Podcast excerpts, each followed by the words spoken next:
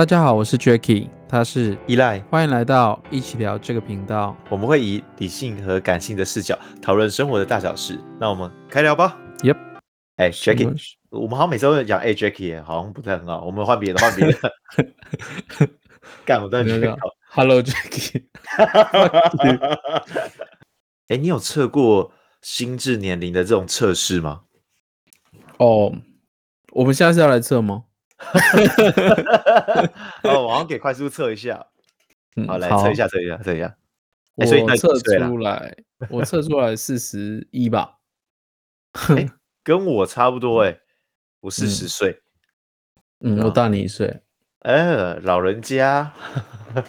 所以测完心智年龄是主要，其实是要探讨我们这次的主题。那我就直接切了。那什么是成熟？可是我觉得在成熟的这个开头之前，嗯、你有没有遇过有一些年纪比我们还要轻，但是他呈现出来很成熟的这种人啊？好像多少都会有吧？那你觉得他们是什么事情导致他们成熟的呢？觉得应该是有一些嗯人生的经历，他可能做了一些比较对于他自己人生有可能。比较大的挑战啊，或是有一些失败的经验吧，我是觉得这样。嗯，我觉得每次看这种虽然年纪比我小，但是呈现出来跟我差不多，或是甚至比我成熟的人的时候，我都觉得很厉害。因为往往呈现一个人成熟的开端，并不是他的年纪，而是他这个人的一个经历。嗯、他的经历密度越高，他只要经验呃。人生的很多的事情，在短短的可能三到五年就体验了很多的百态的话，人生百态的话，他的个性就会慢慢的成熟。嗯，所以你刚才讲到说成熟到底是什么？我其实个人之前看书的时候，我就他有提到一个很棒的点，就是他用三个阶段来讨论。就第一个是依赖期，那我先讲一下，就是分别是依赖期、独立期跟互赖期。那什么是依赖期？就是这种。人呢，他的主要围绕的词句就是在于你，就是你可以想象他的在家庭会依赖父母啊，学校会依赖师长，人际关系会依赖他的朋友。嗯哼，当遇到问题的时候，就很习惯依赖别人，所以他发生了一些状况，例如说事情有点偏差的时候，他也会习惯怪罪于他人。哦，这就是大约第一阶段，可能很多人都一定会经历过这种状态。对，那但是随着时间的成长的时候，然后就会进入到独立期嘛。嗯，那这种人他就会着眼在我这个词，那他就开始觉得，哎，这件事情啊，我可以自立，然后这件事情是我的责任，或是我自己可以选择。听起来是不是很不错？听起来不错，嗯。你 你反应杀气。对，听起来很不错嘛。但是那假如他只知道独立呢？我用一个简单的的概念让你去想象，就是有个士兵，他现在在战场上，然后他的能力非常非常的优秀，他全方位都很好。但是战争不会是一个人的事情嘛？所以这个士兵往往一个人的优秀，会反而让整个部队都陷入更不利的状况，因为他可能是想要扮演英雄，然后自己勇敢杀敌，但是可能就会让整个部队陷入到别人的。目光之下是相当危险的，所以独立期反而会有这种状况，就是你可能会让自己陷入于更大的危险，或是让整群人陷入更大的危险，或者是你可能会很累，因为你什么事情都想要自己做。嗯，然后再来就会进入到第三个阶段嘛，就是互赖期，就是什么都呃，应该说什么的观念都会从我们来出发。那你觉得，哎，从我们出发是相对起来比较好一点点？就是可能会追求的是自主啊、合作，或是统合忠孝等等的，希望大家都可以得到一个更好的状态。哦，所以是经过这三个期的阶段，互赖期完之后，就是所谓的一个成熟的一个表现表态出来吗？是这样的意思吗？对，就是成熟，它是有个阶段性的感觉。因为，嗯，我并不会说依赖期的人就是不成熟，只是他可以在更好。他可以再更好。那每个人的成，因为成熟，我不觉得它是一个非黑即白的状态，它是一个阶段，所以不用去觉得哦，我现在是一个不成熟的人，而是理解我自己在这个状态。那假如我想要找到更好的状态的话，可以怎么做？哦，对，哎，那我们刚才讲到嘛，就是你刚才有提到说，像成熟的人，他可能会经历过一些事情。那你觉得成熟的人就一定要经历像是受伤或者是失败吗？我觉得一定呢、你看，像像我来说好了，假如就是我现在现阶段，因为我失败的成本比较低嘛，所以我重新来过，经常其实影响也会比较小。所以比方来说，就是我钱不多的时候，我投资可能三五十万赔掉没关系，我可能当下会觉得很可惜。可是换一个角度想，就是我如果借由我去理解市场跟金融商品，还有理解我自己的风险承受度，跟我心里的浮动。嗯然后找出自己我适合的投资的方向，然后避免我投资失利。所以我觉得在这个过程中，就是有价值的。这就是我在呃现阶段，我觉得就是慢慢慢慢的，我从一开始的不懂事到慢慢慢慢懂事。我我觉得我在这个阶段，因为我我有跌倒过，所以我觉得这个情况下会让我觉得我有变，我在我我有变成熟。嗯，你看像最危。最危险的状况就是，我们年轻的时候，就是我们始终都是小心谨慎。可是我们如果到中年、老年，然后我们发现钱不够，所以我们才想要去投资。但是我们那时候其实根本就不搞不懂投资。到我们老了以后，我们去投资，然后我们把钱砸到我们完全不懂的东西上面，到最后赔钱，那会影响到的是我下半辈子，然后所有的资产，可能在一个赌注中，我就全部赔掉。对啊，所以我觉得从失败过程中学到教训，避免将来的关键决策上致命的错误。我自己认知的状况是，我觉得失败是一定会有呃受伤的过的这个阶段。哦，了解。你说成熟会有经历一个受伤的阶段，但是我觉得你刚才有提到一个另外一条时间线的这个概念嘛，就我觉得这很像一个一个天平的秤，就是到底要在。年轻的时候体验这些东西，因为年轻的时候你想要体验很多挫折的话，那你可能的压力或者你解决的能力其实会相对起来有限。那时候唯一能考验的就是你的心智到底可不可以持续的承受这些压力。嗯，那长大的时候，你可能例如说我已经到三十几岁啦，四十几岁，假如真的遇到这些挫折的时候，或许我还有一些朋友或者一些。身边的一些人脉可以帮助我度过我这样的一个痛苦，嗯哼，那到底哪一个会不会比较好？其实我觉得这个也是很难说啦，因为我觉得我也算是比较早去体验一些人还没体验过的事情，嗯，所以我曾经有很认真想过一个画面，就是假设有一天有个死神走到你的面前，然后一手拿着是，例如说你。家人的心脏，就是说你要拿你家人的健康吗？还是另外一只手拿的是满满的钱财？就是要你选择，你要选择哪一个？因为这是一个代价嘛，就是你可能要去做取舍。嗯，假如是你会怎么选？不知道哎、欸。哇，我可以两个都 选吗？就是我觉得这就是人生，就是有时候我们都会觉得。我想要赚更多钱的时候，我可能要花很多时间，然后我就无法去好好的陪伴我的家人。那我，但我觉得我现在，嗯，但我就像你刚刚讲，嗯、我觉得我现在应该是会拿钱。哦，我要跟你爸妈讲，不是对，嗯。但你刚才提到这东西的时候，其实让我也想到了，呃，我有一个朋友，他是一个金周刊的小编，呃，前几天 PO 的一个文章，那我很喜欢，嗯、他文章就写的说。机场比婚礼的殿堂见证更多真挚的情吻，医院的墙壁比教堂聆听了更多的祷告。遗憾和失去是我们每个人都绕不过的人生课题。告别比告白还难，要早知道离别，朋友会不会更懂得体谅？恋人是不是更温柔？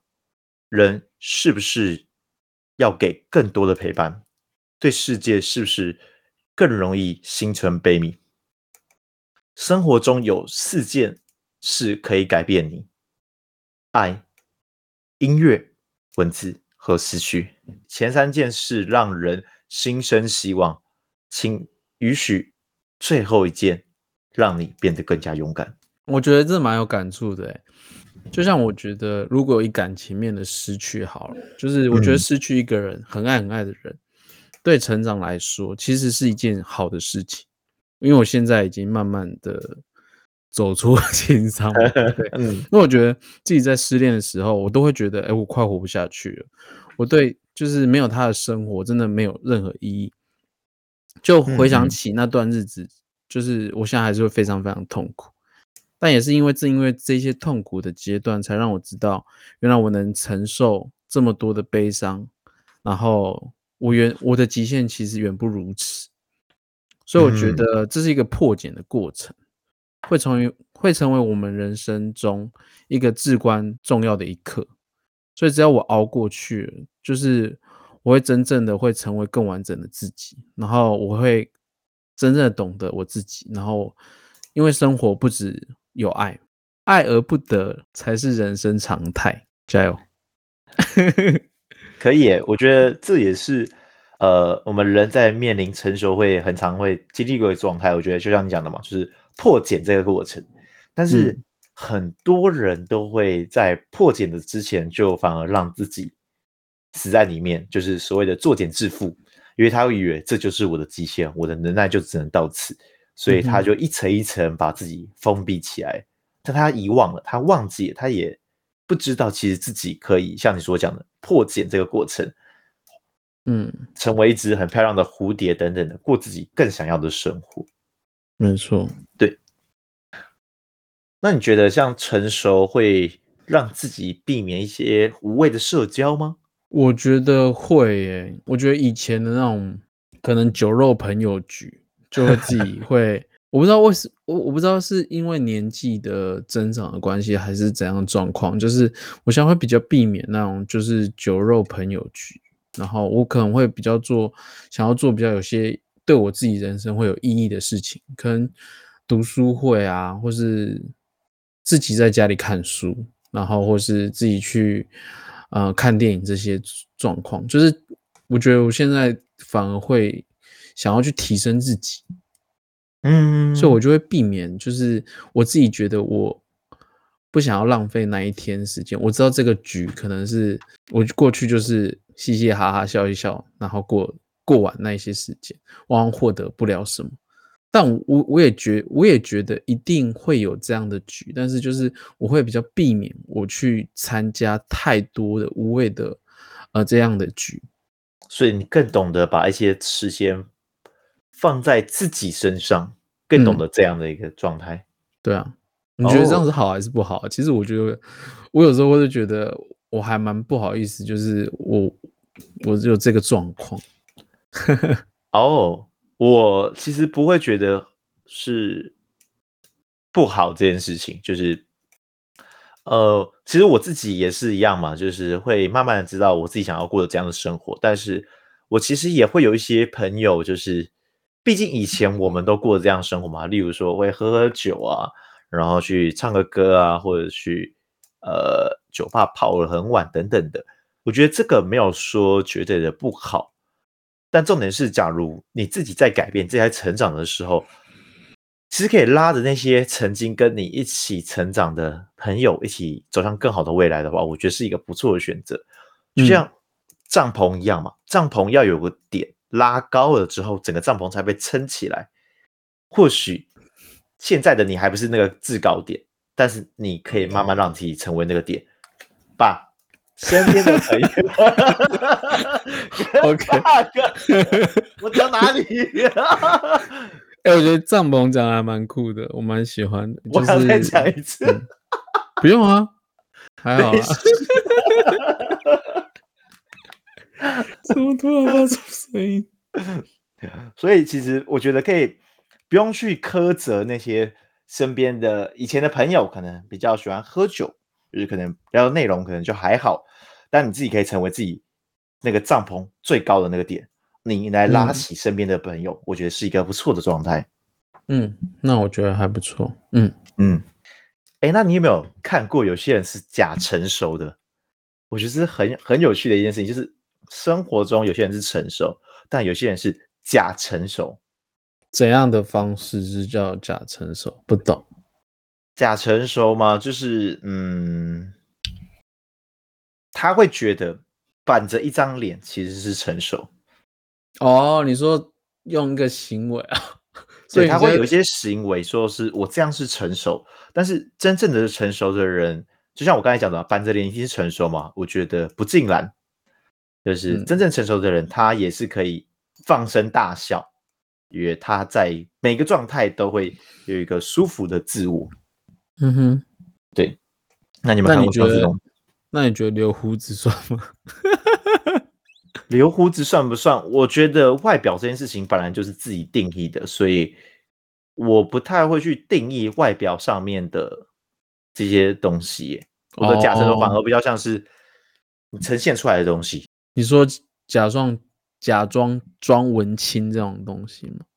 会算吗？欸，假文青也不一定算成熟，就要去让人家看起来就是比较稳重稳重的感觉，会不会就是？也有可能啊，对啊，你说的这个也是有可能，就是我故意营营造出一个很稳重的事情，但我觉得这个是可以往后延伸。嗯，假装稳重的人要如何去识别他并不是真正的成熟？你觉得用什么方式可以去识破他到底是不是真成熟？不知道，我我自己觉得啦，我当然这也是我个人的体验，嗯，就是我觉得判断一个人是否成熟的最简单方式就是给他一个事件。这个事件是他能力无法现阶段击破的，然后他的那时候的反应就知道他是不是成熟了。嗯哼，对，就是他无法击破嘛。那有些人就是说可能会焦虑、暴躁、愤怒，然后批评，然后哭等等的。但是真正的成熟的人，他可能会积极去想要寻求一些帮助，或者是想要去探寻到底有没有更多的可能。嗯哼。对，我觉得这就是一种另另类，像在思维上面遇到问题的成熟。哦，所以其实成熟就是对于很多事情，就是有比较客观的想法，就比较不会像小孩一样，对不对？然后主观又有点自私，然后成熟的人，对某一件事情可能会有很多方向去想，所以比较不会常常生气。嗯，所以成熟的人一定是从幼稚的人变成的。当然，没有没有人一出来就妈，我要喝奶，这样会很恐怖吧？哎、嗯欸，那你有你有你有被说你就是变了，然后变得比较成熟的感觉吗？你有曾经你有朋友这样跟你问过你吗？有有也是有啦，怎么了吗？没有，因为我也常我我我从澳洲回来之后，很多人都说我变得很。不知道是因为我以前是很活泼，然后就是我都是什么事情我都是笑笑就过的那种人，嗯，然后就是在现在我朋友看到我就说，哎，我我怎么变得有点安静？然后我每次讲出来话谈吐的时候都会，呃，可能会三思过。然后再去讲出来，所以他们就说我变很多，然后变得比较稳重、比较成熟那种感觉。嗯、所以我才我才好奇说，哎，你你会不会有一样有这样子的一个状况？嗯，我我之前对啊，也有被那样说过，但我朋友是说，就是他会笑笑的跟我讲说，哎，你身上是不是住了一个老灵魂？就是感觉四十几 岁之类的。我也觉得我现在应该有很多人跟着。对，但是嗯，像你刚才所讲的嘛，就是到底就是成熟会不会是一种安静，或者是沉默不语等等的东西？我觉得这未必，因为但是我觉得有一种东西叫大智若愚，是一个很有智慧的成熟。嗯，就我知道了，我也不一定要讲破，我可以装的很愚笨。那再来另外一种，就是像你刚才所提到的嘛，就是一种换位思考，你会多思考一下之后。才决定讲话的的内容到底要讲什么，嗯，因为以前可能就是嗯很直性子啊，像我以前就直性子，就是不喜欢就跟别人讲不喜欢，喜欢就跟别人讲喜欢，但是没有人喜欢被莫名的批评跟指教嘛，嗯，对，那到底要如何让他去慢慢的思考这个行为会不会有更好的解答？重点是更好的解答，而不是说你做错了。我觉得这也是一种成熟的思维概念。嗯哼，好，我觉得可以做个结论了。我先吗？嗯，OK。这个世界上其实什么人都会有，然后你无法决定你遇见谁，但你可以决定你以什么样子来面对别人。就是其实我们真正的成长，不是你自以为是的成熟和高人的一等，而是你拥有制怒的能力，就不会妄想着我要去改变谁，而是从自己出发，面对一切的波涛汹涌、暗潮涌动的生活和世界的时候，你都可以泰然处之。这一刻，你才会发现说，原来真正的成长是渡己，而不是渡人。哎。你这段是不是截取摆渡人啊？不是，摆渡人什么？好看吗？哦，没有啦，因为其实我很喜欢那个那个句子的片段，就是、嗯、他就是讲讲的是渡人者自渡之，自渡者天渡之。那他的意思就在表示说，帮助别人的人其实本质上是在帮助自己，而帮助自己的人其实是老天在帮你。那只有为自己争气的人，才能为众生慈悲。所以任何事情没有分好坏，在问题之前的我们呢、啊，可能会觉得这件事情很糟透了，然后捣乱自己的生活步调等等的。但是当我们真正跨越这件事情之后，嗯、更多的时候我们是感恩这些事情的出现，因为我们会慢慢的学习到更多的一些东西在我们身上。人诞生在世界上，绝对不是要体验痛苦的。也不是让我们受罪的，而是要透过这些点点滴滴的事件，让我们的灵魂渐渐的圆满。这是佛书吗？不是，这是我们的 EP 十七吗？对，哦，也希望大家会喜欢。本频道周二准时更新，我们两个什么议题都可以聊。如果想要说什么的，可以加入我们的 Instagram，我们一起讨论一些有趣的事情。让生活在对话中慢慢成长，拜拜，See you。